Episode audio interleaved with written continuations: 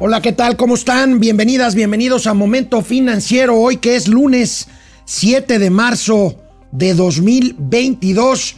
Iniciamos semana después precisamente de un fin de semana muy movido, muy movido, eh, lamentablemente para mal. Eh, dos hechos eh, llamaron la atención fundamentalmente a partir de la noche del viernes, cuando empezaron a circular vía redes sociales videos, más bien audios, audios con conversaciones del fiscal general Alejandro Gersmanero con su segundo de a bordo, en donde pues se hace evidente, se hace evidente en dos cosas. Primero, que el fiscal recibió un proyecto de sentencia indebidamente acerca del caso eh, de la hija de quien fue su cuñada por más de 40 años. Es un tema personal que el fiscal se ha empeñado en mantener en la cárcel a Alejandra Cuevas. Bueno, pues esa es una, una parte. La otra parte, pues, eh, pues eh, los arreglos con jueces de la Suprema Corte, con ministros de la Suprema Corte para cambiar en uno o en otro sentido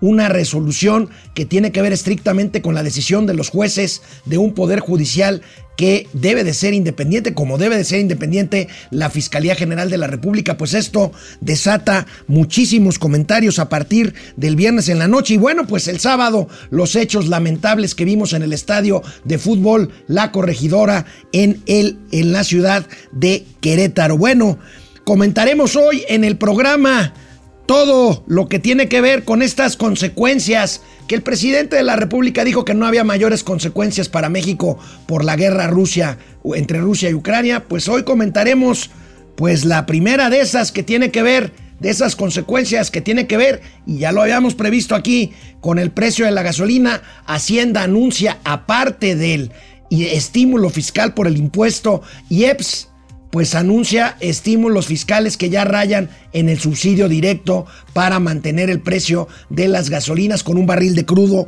carísimo que llega ya a más de 125 dólares por barril en el caso del Brent del Mar del Norte. Vamos a platicar todos estos efectos que tienen eh, pues eh, pronósticos muy perniciosos para las finanzas públicas mexicanas para este año. Cae la inversión productiva y sin inversión productiva pues no hay manera, tampoco lo comentaremos.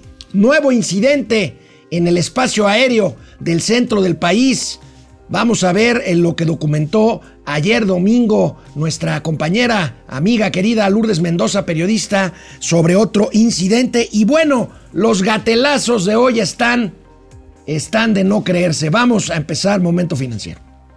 Esto es Momento Financiero. El espacio en el que todos podemos hablar. Balanza comercial. Inflación. Evaluación. Tasas de interés. Momento Financiero. El análisis económico más claro. Objetivo y divertido de Internet. Sin tanto choro. Sí. Y como les gusta. Peladito y a la boca. Órale.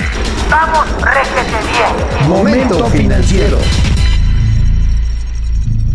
Decía el presidente Andrés Manuel López Obrador, pues en esta en este estilo que tiene de no pasa nada, vamos bien, no importa. Yo entiendo, insisto, que no quiere pues caer en un alarmismo ni mucho menos, pero de ahí, de ahí a decir que no va a pasar nada. Bueno, decía la semana pasada que el conflicto en Ucrania no tendría pues graves ni, ni, grandes consecuencias para México. Bueno, pues no es cierto, no es cierto, más allá de la inflación, más allá de los precios de los commodities, más allá de lo que afecte en una situación financiera que ahorita lo vamos a comentar bueno, pues una cuestión directa.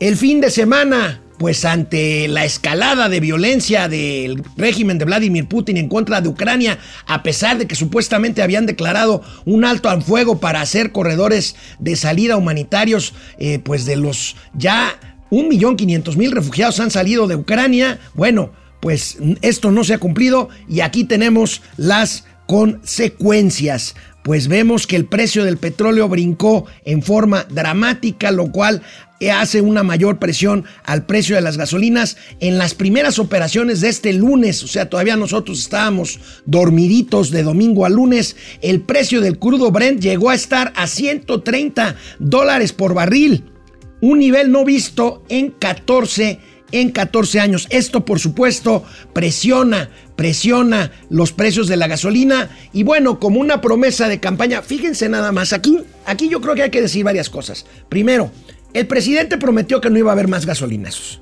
Nosotros ya les hemos explicado aquí que hay cosas que no dependen necesariamente de un presidente. El presidente insiste que sí. Incluso sus efebos, sus aplaudidores. Me acuerdo que Citlali Hernández, actual eh, secretaria general de Morena, dijo, cuando llegue Morena al poder el precio de la gasolina va a estar a 10 pesos. Nel pastel, como dicen por ahí en mi pueblo. Bueno, pues esto no depende necesariamente del presidente, en este caso, como tampoco el tipo de cambio, y ambos están siendo presionados. ¿Esto en qué deriva? Vamos a ver la siguiente nota, pues deriva en que el gobierno, y lo anunciaron desde el fin de semana, da más estímulos para evitar estos gansolinazos, como diría Mauricio Flores Arellano, repunten los precios del crudo por conflicto en Ucrania, disparó los costos del crudo y de los combustibles. El tema es que no hay dinero que alcance el IEPS, el impuesto de producto, eh, especial de productos y servicios, ya dejó de cobrarse en su totalidad por tercera semana consecutiva y bueno, el gobierno tiene que salir con recursos adicionales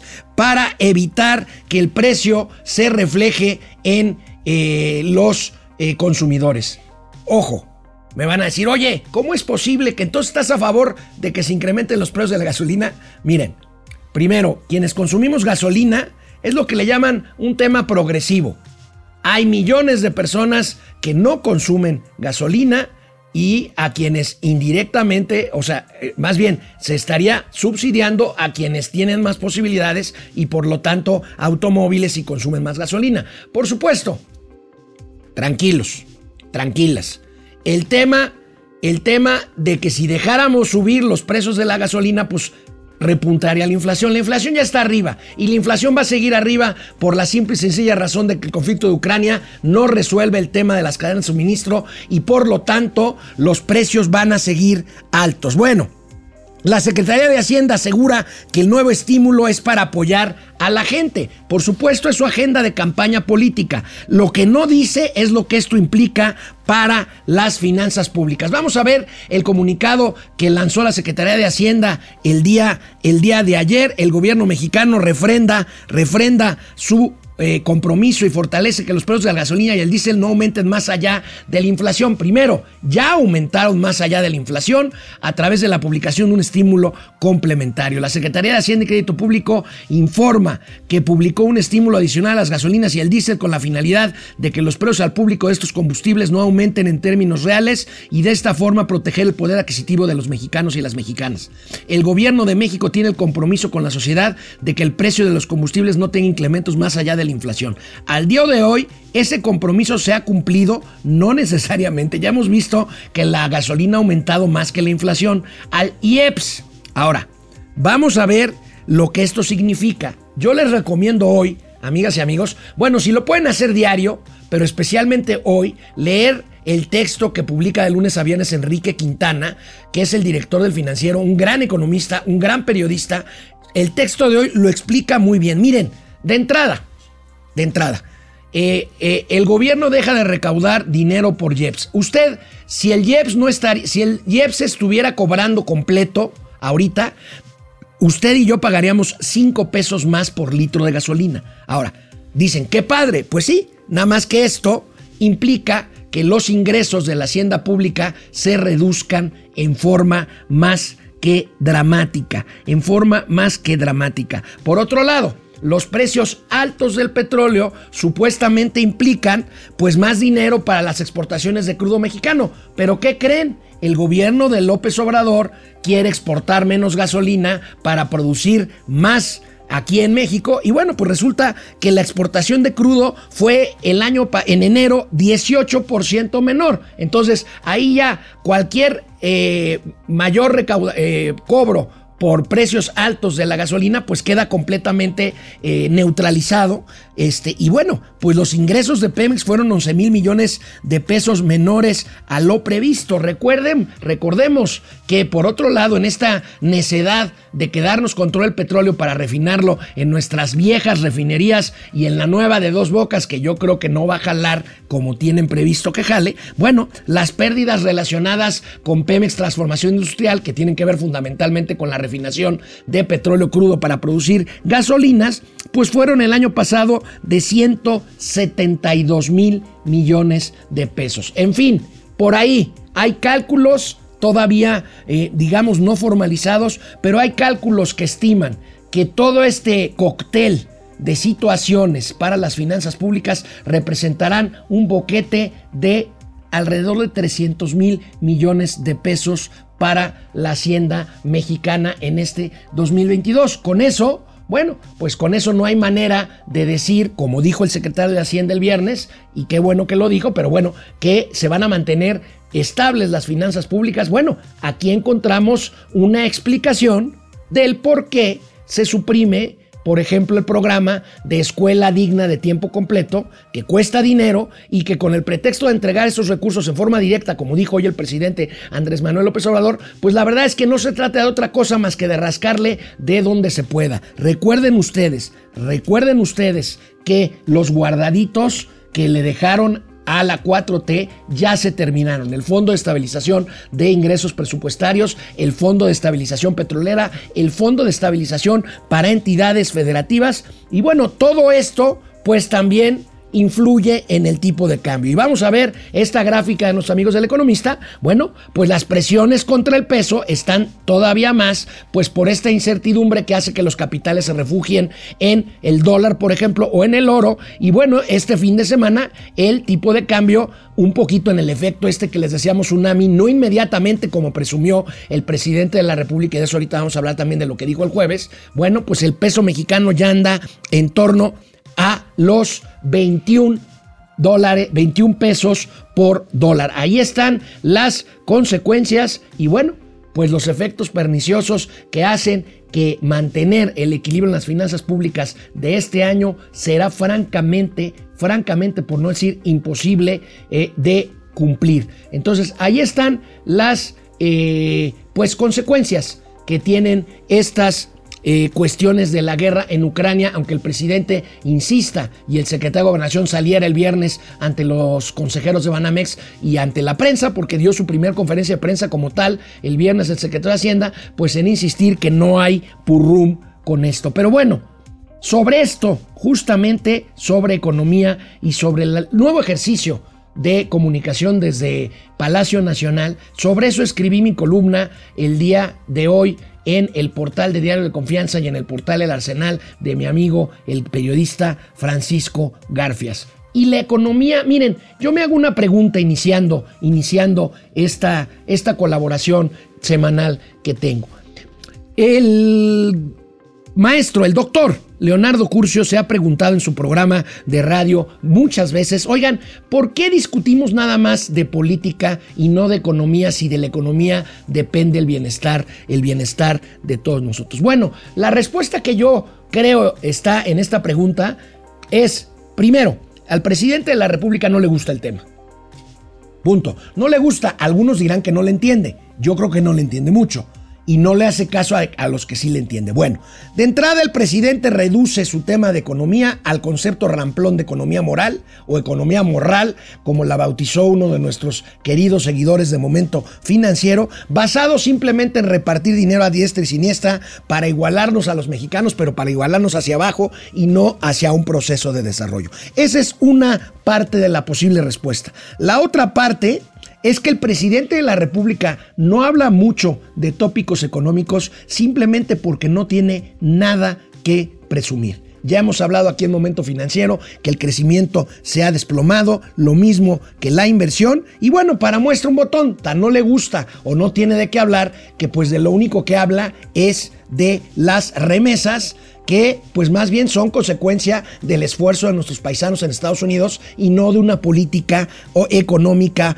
pública. El tramposo guion económico de López Obrador pasa pues por muchos sofismas. Pasa pues porque la clase media es aspiracionista, porque lo importante no es el crecimiento económico sino la felicidad, porque el sector empresarial responde exclusivamente a su avaricia y no hacia el interés nacional. Bueno, incluso el presidente de la República miente, miente pues descaradamente al sugerir que él tiene control sobre variables exógenas que no tiene el control, aunque él diga que sí, como el tipo de cambio que lo presumió el jueves pasado, y, o los precios de electricidad, petróleo, gas o gasolina, como lo había dicho. Bueno, López Obrador tuvo en la pandemia su pretexto favorito para justificar el nulo crecimiento. Ahora tendrá la guerra, pero también ante la presión de la opinión pública porque hable del por qué la economía mexicana no está creciendo, pues Palacio Nacional no aguantó, ah, no aguantó esta presión y se inventó un nuevo ejercicio de comunicación.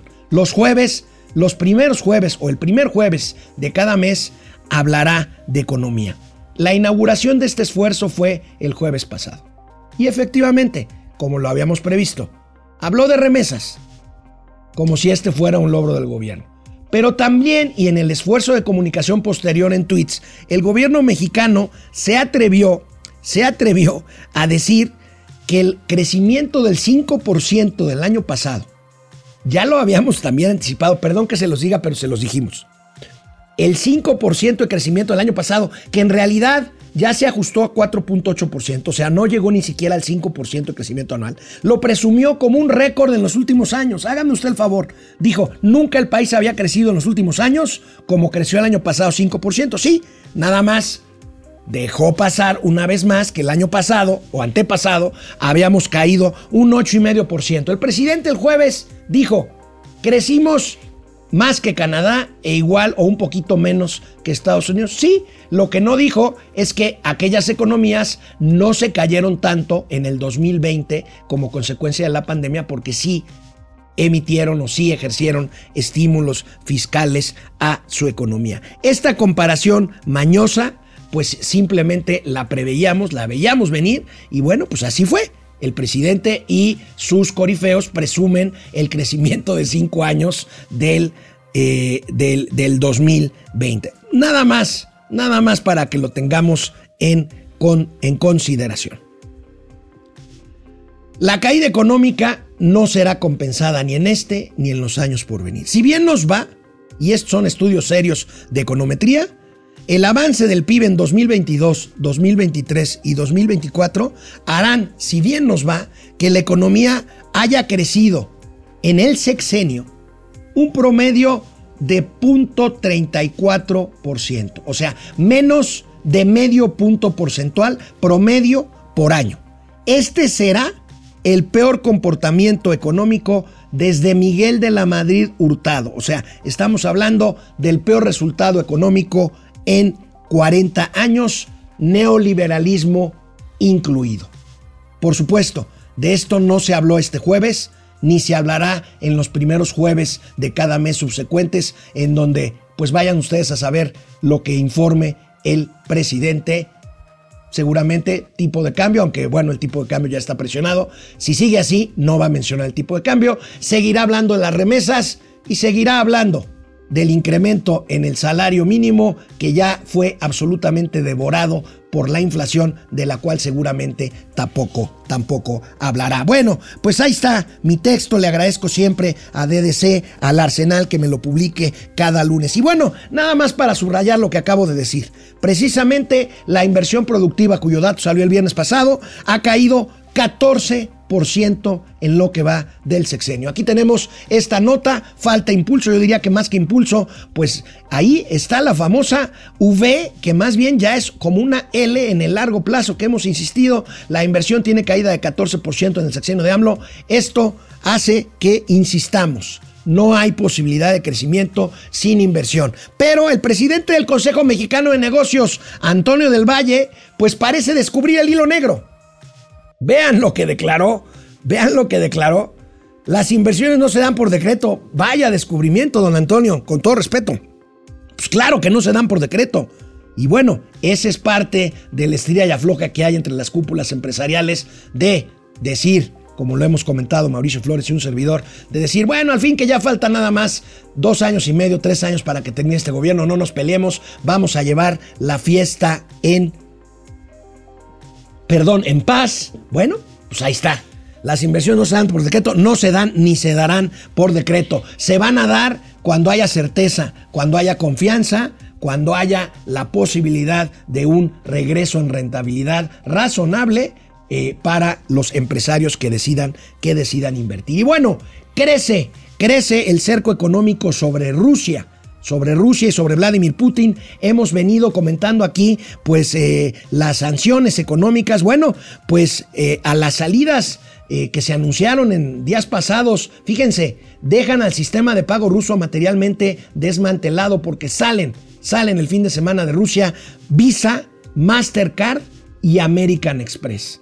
Imagínense nada más esto. Bueno, pues a estas salidas se suman las de plataformas como Netflix, como podemos ver, como podemos ver en, este eh, tweet de F Noticias, se suman a Apple, Microsoft, así como las compañías de ropa Indifex, eh, Tendam, además de Visa, Mastercard y American Express. Bueno, se cierra el cerco sobre la economía rusa, pero hay un asunto, hay un asunto que hay que advertir. El 4 de abril próximo, aquí les tengo el dato, déjenme buscarlo porque también puede venirse una crisis de pago de deuda.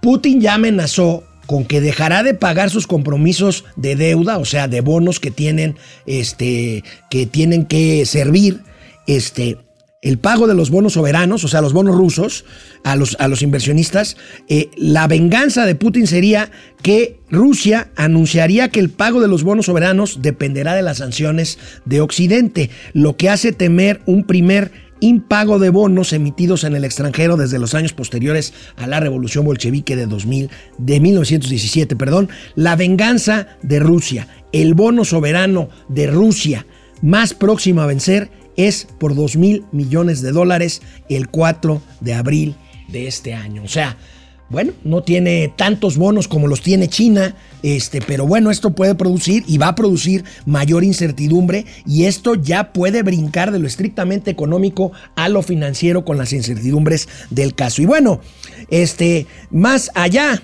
más allá de los sistemas de pago, pues aquí otra amenaza que se cierne sobre la maltrecha economía rusa que puede hacer esto todavía mucho más complicado. Tenemos la nota también del financiero de hoy, alistan Estados Unidos y aliados prohibir la compra de petróleo ruso. Demócratas y republicanos apoyan. Estados Unidos liberaría sus reservas de petróleo. 100 mil barriles diarios de crudo ruso compra Estados Unidos. Eh, una fracción es de su consumo. Esto pues está pues aumentando la incertidumbre y elevando los precios, los precios del petróleo. Y por el lado, por el lado de los alimentos, por el lado de los alimentos, la FAO, la Organización de las Naciones Unidas para la Alimentación, la Agricultura y la Alimentación, publicó su índice de precios de los alimentos y este rompe récord. No se veía este índice eh, tan alto desde febrero de 2011, se ubica en 140.7 puntos. Es una medición con diferentes factores que lo único que indica es que los precios están más altos que nunca. Estamos hablando de alimentos y estamos hablando, pues, por supuesto, de eh, commodities como los granos. Y ahí tenemos, fíjense, de diciembre de 2020 estaba en 108 este índice, ahorita está en 140.7 puntos. En fin, pero no se preocupen, si ustedes le creen al presidente López Obrador de que la guerra en Ucrania no tiene efectos perniciosos o no nos debe de interesar o preocupar a los mexicanos, pues allá ustedes. Vamos a una pausa para ver los comentarios de nuestros amigos y amigas que están conectados este lunes. Bueno, pues este aquí estamos ya lo más lindo del Perú nos dice, bajen el IEPS, eso es lo que debería hacer el gobierno. Pues muchos piensan eso, porque, a ver, volvemos a lo mismo, no es que quiera yo que esté la gasolina cara o que yo tenga mucha lana para pagar el litro a 30 pesos, no. Es un tema de lógica económica, es un tema que si desbalanceas de un lado, le quitas la cobija del otro. O sea, es un efecto pernicioso, insisto, para las finanzas públicas y más porque pues el precio del petróleo por arriba de 100 dólares pues no nos sirve mucho si la plataforma de exportación se está reduciendo como resultado de una política pública para mí equivocada de dejar de hacer lo que es el principal negocio de Pemex, que es vender petróleo crudo, petróleo que sacas con cierto costo y que si lo vendes a más de 100 dólares, pues ganga, negocio, negocio redondo. Joaco, Joaco Núñez, jajaja, ja, ja, los cuentos de Pepito son mejores, tío Alex. Said Baltar Lalín, excelente día para todos, gracias Said. Carlos González, el respeto al derecho ajeno es la paz es la paz de los López Beltrán, dice Carlos González. Sal Ort, saludos desde la República Popular Socialista de California. Gerardo, Genaro Eric, el único Producto Interno Bruto que crece está en Palacio. Bruto con altas. Bueno, pues ahí está. Proces, Server. Eh, recuerden que toda la debacle económica mexicana comenzó con la cancelación del aeropuerto de Texcoco. Si no es personal. De lo cual AMLO se pitorreaba y decía estar muy orgulloso. A mí me siguen escribiendo, sigue llorando por tu aeropuerto. No, no es mi aeropuerto, o no era mi aeropuerto. Era una oportunidad de oro para México, una de tantas que se han desaprovechado. Eh, Francisco Nofre, el maestro cuchara de las finanzas, hizo San Lunes. Anda ya en, en, Azteca, hombre. Alejandro Flores Saavedra, saludos desde Puebla. Excelente inicio de semana. Paco Franco Vera, faltan dos años y medio para que terminen con México. Eh, Carlos González, balanza petrolera es deficitaria para México. Pues así es, así es las cosas. Pues vamos a otras, mientras nos escriben más, escríbanos. Mientras nos escriben más, vamos al segundo segmento con información muy interesante para después regresar aquí a los comentarios y terminar este lunes con los gatelazos. El sábado pasado, mi amiga la periodista Lourdes Mendoza informó en su Twitter un nuevo, un nuevo incidente con el tráfico aéreo de la Ciudad de México. Ya lo hemos comentado aquí, Mauricio los ha documentado y bueno, el sábado, el sábado 6, 16 de la tarde, alerta, nueva falla en el centro de control del sistema de, para el control de la navegación del espacio aéreo mexicano. sugirieron los, los controladores aéreos usar su celular para vigilar los vuelos con Flight Radar. 5.40 pm ordenaron que no despegara ningún vuelo de los aeropuertos nacionales hacia el aeropuerto internacional de la Ciudad de México. Persisten las fallas. Lourdes, como, por cierto, mi solidaridad porque se le fue encima la impresentable diputadilla Patricia Armendaris por cosas que publicó eh, Lourdes. De veras, de veras, ya ni comentarios, mi solidaridad con Lourdes, pero bueno, como están las cosas, pues Lourdes subió este video, este audio desde un avión, desde un avión eh, afectado precisamente el piloto le reconoce, les avisa a los pasajeros que se fue la luz en la torre de control.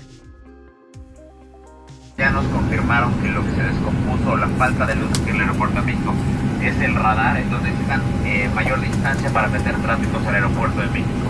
Por esa razón, en la saturación que hay, nos están pidiendo que permanezcamos en esta posición hasta que podamos esperar para tener subir el tráfico y ingresar al área del espacio. Eh, nos remolcarán en este momento para acercarnos a posición, ya que necesitamos estar listos porque nos pueden informar eh, que tenemos que salir aproximadamente 5 días.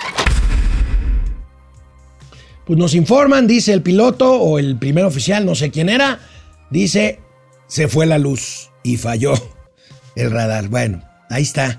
Y sigue saliendo información sobre lo absurdo que es el Aeropuerto Internacional Felipe Ángeles, que será inaugurado en unos días más, el 21 de marzo, por el presidente Andrés Manuel López Obrador, con unos cuantos vuelos en este aeropuerto de la central avionera de Santa Lucía. Santa Lucía incumplirá la meta de desaturar el Aeropuerto Internacional de la Ciudad de México, advierten expertos. Ahí está el mapa en donde pues demuestran que no hay necesariamente una compatibilidad plena entre el Aeropuerto Internacional de la Ciudad de México, el Aeropuerto de Santa Fantasía y el Aeropuerto de Toluca, que está materialmente, como decíamos aquí, está materialmente sin sin operaciones. Pues ahí está, este tema va a dar todavía mucho, mucho de qué hablar. Recordemos, recordemos este anuncio de la saturación del aeropuerto Benito Juárez que pues muchos lo interpretamos como una forma de presionar a las líneas aéreas a que trasladen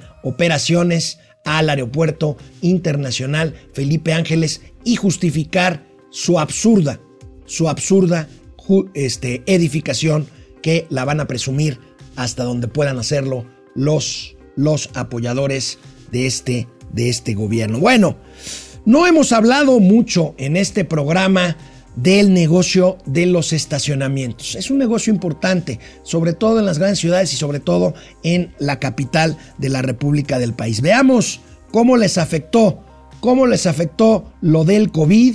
Fíjense, coronavirus tira 36%. ¿Qué sector aguanta esto? 36% de los negocios en estacionamientos afectan a compañías como Coemsa, SAR, Ramber, Parqueo.mx y Access One Parking.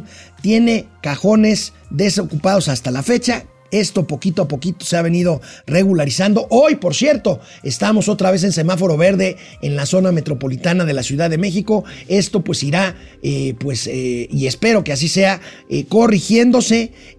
pero ahí está el golpe brutal de 36% en ingresos de los negocios de estacionamientos por el COVID-19. Veamos la gráfica, la gráfica que acompaña esta información. Enferman los ingresos. La pandemia provocó que los ingresos de dueños de estacionamientos cayeran hasta 70% en los últimos dos años. Fíjense ahí, 45% tiendas, 60% estacionamientos privados y 70% estacionamientos generales. Un negocio, un negocio importante del que no se habla mucho, pero que ahí ahí está. Bueno, vamos, si les parece, vamos eh, tenemos muchos gatelazos, eh, gatelazo presidencial eh, relacionado con los hechos del fin de semana. Eh, viene mañana, es el Día Internacional de la Mujer. Bueno, eso lo pasaremos mañana, pero les adelanto, pues el presidente sigue diciendo que las manifestaciones de feministas son contra su gobierno y no para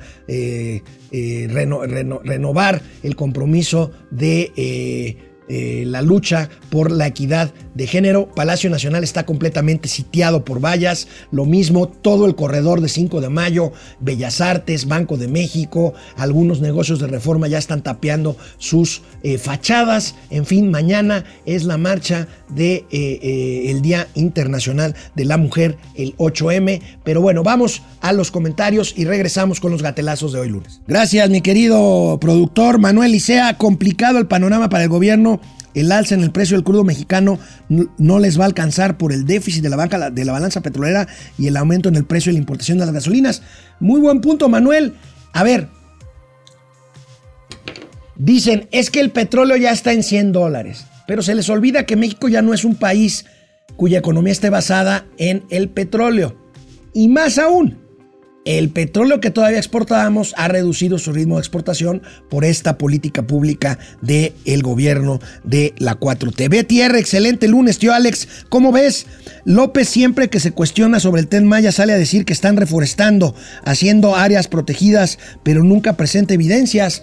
Pues no, la Vilchi seguramente dirá que todos los árboles que se tiraron en el nuevo trazo del Tren Maya, que vimos muchos videos en las redes sociales en los últimos días, pues fueron en realidad trasplantados. Pues trasplantados plantados a chingadazos, porque la verdad es que ahí las palas mecánicas arrasaron con la flora eh, de estos tramos que se están construyendo y que van a quedar, como le adelantamos, a cargo del ejército una vez que entregue el eh, edificio, más bien las instalaciones del Aeropuerto Internacional Felipe Ángeles, la central avionera de Santa Lucía. Chica Pérez, se fue la luz por tres horas al nido Benito Juárez. Betty Lira, hola señores de las finanzas. Qué pena que estén presionando para que su Santa Lucía sea utilizado, dejando al AICM con problemas y sin recursos. Eloísa Jacob, pero no hay infraestructura para salir de ahí, Santa Lucía, ¿no? Ni para salir, ni para llegar. Este, esa es la bronca. Carlos González, Jalipe Ángeles, no causará impacto en CDMX y Estado de Hidalgo. No quiero ser presuntuoso, pero hemos llegado al pico de nuestros viewers que amablemente se conectan a Momento Financiero.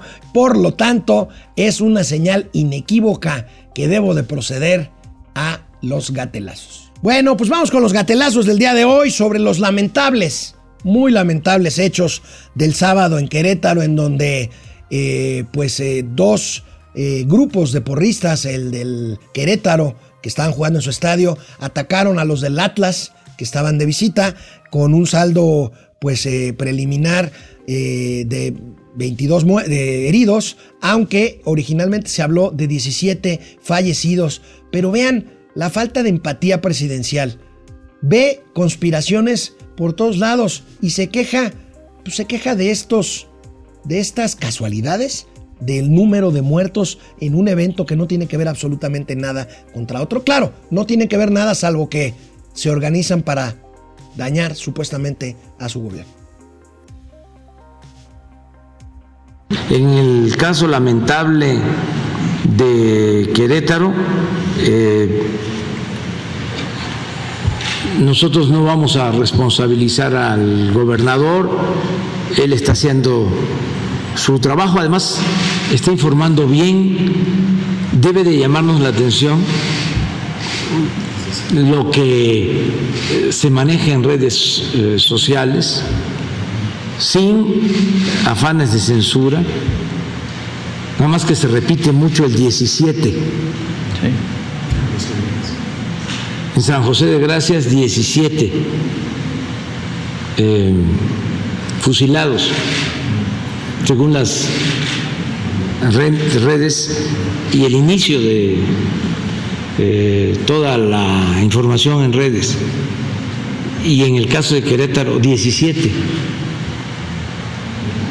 Entonces, eh, ver las cosas con mucha objetividad, no hacer apología a la violencia y... tiene que ver que haya coincidido el número? Finalmente y afortunadamente no hubo los 17 muertos que se aseguraron que hubo. De hecho, no hay muertos, ese es el parte oficial en Querétaro. Este, eh, ¿Qué tiene que ver con que hayan sido 17 también los fusilados? Ahora, dicen, no hay muertos en Querétaro, porque este, pero sí hay cuerpos que están hospitalizados, heridos. En eh, San José de Gracia, Michoacán, pues no han dicho que haya muertos porque no hay cuerpos, porque se los llevaron. Y el presidente, y el presidente dice que es una conspiración y que qué casualidad que sean 17. ¿Qué tiene que ver?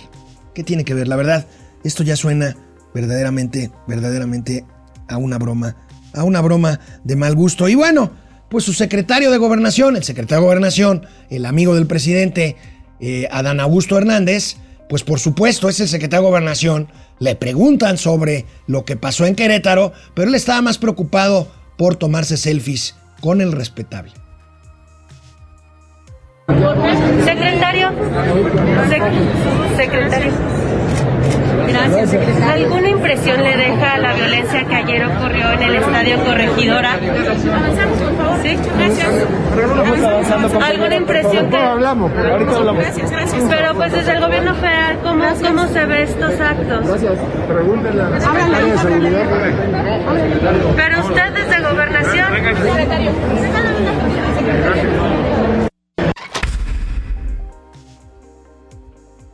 Pregúntenle a Rosa Isela Rodríguez, ella es la secretaria de Seguridad. Oiga, pero usted es el secretario de Gobernación. Vengan, vengan las selfies. Gatelazo ruin. Los tweets de Pigmenio Ibarra, este impresentable propagandista del gobierno de la 4T. No debemos descartar la posibilidad de que entre la extrema derecha y el crimen organizado exista un acuerdo de coordinación operativa para desestabilizar al gobierno democrático. Los asesinatos selectivos y en cadena de periodistas pueden ser parte de esta operación. Epigmenio, eres un miserable y ruin mentiroso. ¿Por qué decías hace no muchos años, cuando había una cosa de estas, fue el Estado? Y ahora dices que es una operación para desestabilizar al gobierno. Eres un ruin y miserable, Epigmenio. Como lo eres, como lo eres por este otro tuit acerca de lo, del Querétaro, de Querétaro, que además te quiero avisar que ya te desmintió el presidente de la República esta mañana, que le dio todo el respaldo al gobierno de Querétaro, que según tú, como es panista, al igual que el de Guanajuato, opera el crimen organizado y se engendró el huevo de la serpiente. Insisto, Epigmenio, que me tiene bloqueado, por cierto, en Twitter, es un ser ruin, miserable. Mejor no sigo. Bueno, el presidente de la República reconoce que la empresa Baker Hughes, cuyo directivo era el dueño de la casa de Houston que rentó José Ramón López Beltrán, el hijo del presidente, el presidente reconoce que puede tener más contratos con Pemex, faltaba más. Eh, la empresa donde supuestamente trabajaba el dueño de la casa tiene contratos en dos bocas, donde está haciendo la refinería. Pues puede ser, porque es una empresa petrolera internacional que tiene desde hace muchos años relaciones con Pemex. Pero bueno, el reforma, eh, queriendo decir de que los contratos de dos bocas o por los contratos de dos bocas que suponen yo ordené que se le entregara a la empresa, que repito, no me ha aprendido el nombre de la empresa, pero no sé esa empresa ni conozco a nadie de esa empresa, por esos contratos le rentaron la casa a José Ramón. Con información de Literal México. Pues gracias a Literal, ahí está. El presidente se ríe y dice, no, pues sí, puede tener contratos, pero nosotros nada más se los renovamos. No, no se los renovó, se ampliaron. Y está documentado en el reportaje sobre la Casa Gris de Mexicanos contra la Corrupción y de Carlos Lórez de Bola de Latinos. Bueno, pero el tema es echarle tierra a los casos en donde está involucrada la familia del presidente López Obrador. Como lo hace, como lo hace Pío López Obrador, el hermano del presidente. ¿Se acuerdan que de aquellos videos en donde se le ve recibiendo sobres amarillos con dinero en efectivo para su hermano? Bueno, pues rompió el silencio, le dio una entrevista al portal La Silla Rota. Y miren nada más, este gatelazo, pues con tufo a... ¿Con tufo a qué será? A descarado. Eh, así es, señor Pío, pero bueno, también pues ahí están los videos. Ahí hay unos videos que, bueno, que son públicos y que han sido precisamente objeto de esta investigación de la Fiscalía General de la República. Eh, según lo establece, digamos, la ley, eh, la, digamos, el tema de los videos como una prueba eh, son ilícitos, eh, se obtuvieron de manera ilegal y, como, como prueba, digamos, no tienen ningún valor.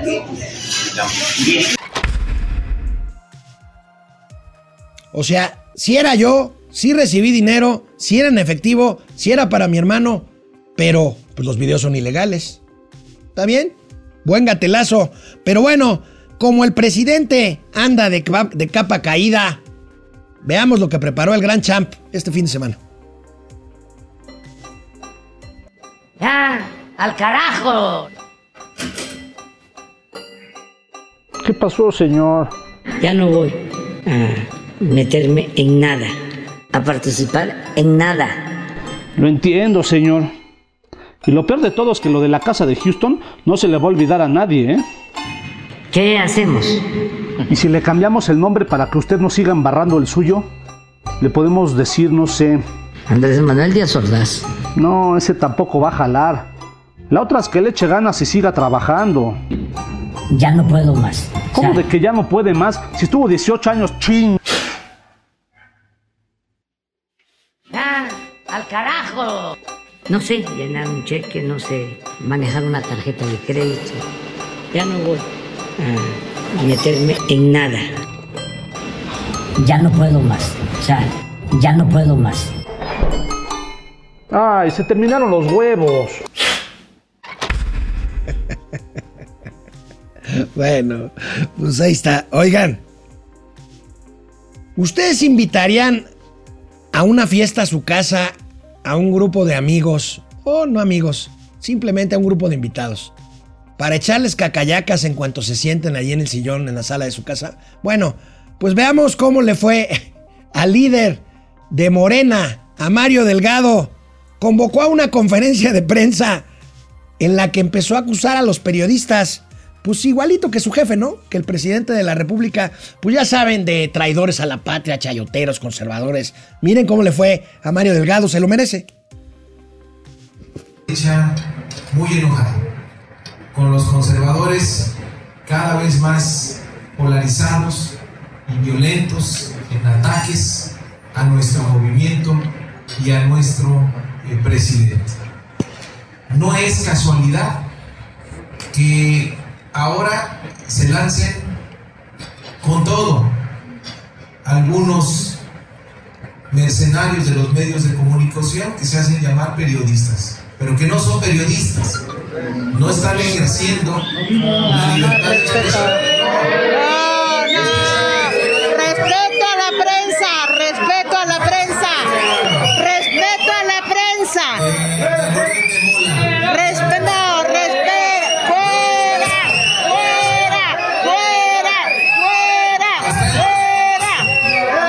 No, no, no, no, respeto a la prensa, señor. Respeto, respeto, respeto. Respeto. Así van a empezar con la prensa. Lo que hermano. Claro que, hay respeto para ustedes. Para todo el gremio, respeto. Para ustedes, para todos los medios. Pero ustedes, ustedes no tienen nada que ver con esto que estamos comentando. ¡Vámonos! Se hacen campañas, ¿verdad? De eh, ataque. Bien por los periodistas, compañeros de Oaxaca. Al señor Delgado hasta se le salieron los ojos. No sabía, no sabía qué decir. No sabía qué decir. Pero bueno, para terminar. A ver, ¿de veras? Los gatelazos ya se exportan, como también las ocurrencias. ¿Se acuerdan de la presidenta municipal de Acapulco diciendo que la violencia es generada por la calor y por la alimentación? Bueno, pues aquí una, pues debe ser española, ¿no? Pero vamos a ver cómo no se nos había ocurrido este remedio para poner fin a las tensiones militares en Ucrania y Rusia. ¿Cómo piensas que estamos llevando el conflicto de Ucrania desde aquí, desde España? Vale, vale. ¿Empiezo? Sí, cuando quieras. Mira, para mí está clarísimo. El primer paso que tenemos que hacer es, desde España, dar ejemplo y ser todos veganos. El veganismo es lo que va a salvar el mundo. ¿Por qué? Si una persona está llena de parásitos intestinales, es violenta, es conflictiva, etc. Lo primero es la dieta que lleva uno. El veganismo es esencial, aunque me mires con cara rara, lo he experimentado en mi propio cuerpo. A mí, a mí no me gusta esto. Dicen, oye, pues entonces a los que nos gustan las carnitas asadas, pues este, pues que nos juzguen por crímenes de lesa humanidad o qué. ¿Cómo ven? Ya, de veras, no, no, no hay palabras, no hay palabras. El veganismo, pues, resolverá los problemas de la humanidad. Bueno, pues ya me voy. Mañana estaremos aquí a las 10 en punto, si el señor impresentable de Mauricio Flores Arellano así lo dispone, porque ya ven que no es muy puntual que digamos, pero aquí espero tenerlo conmigo mañana ya, martes, que será 8 de marzo de 2022. Por lo pronto, les mando un abrazo a todas y a todos. Nos vemos mañana.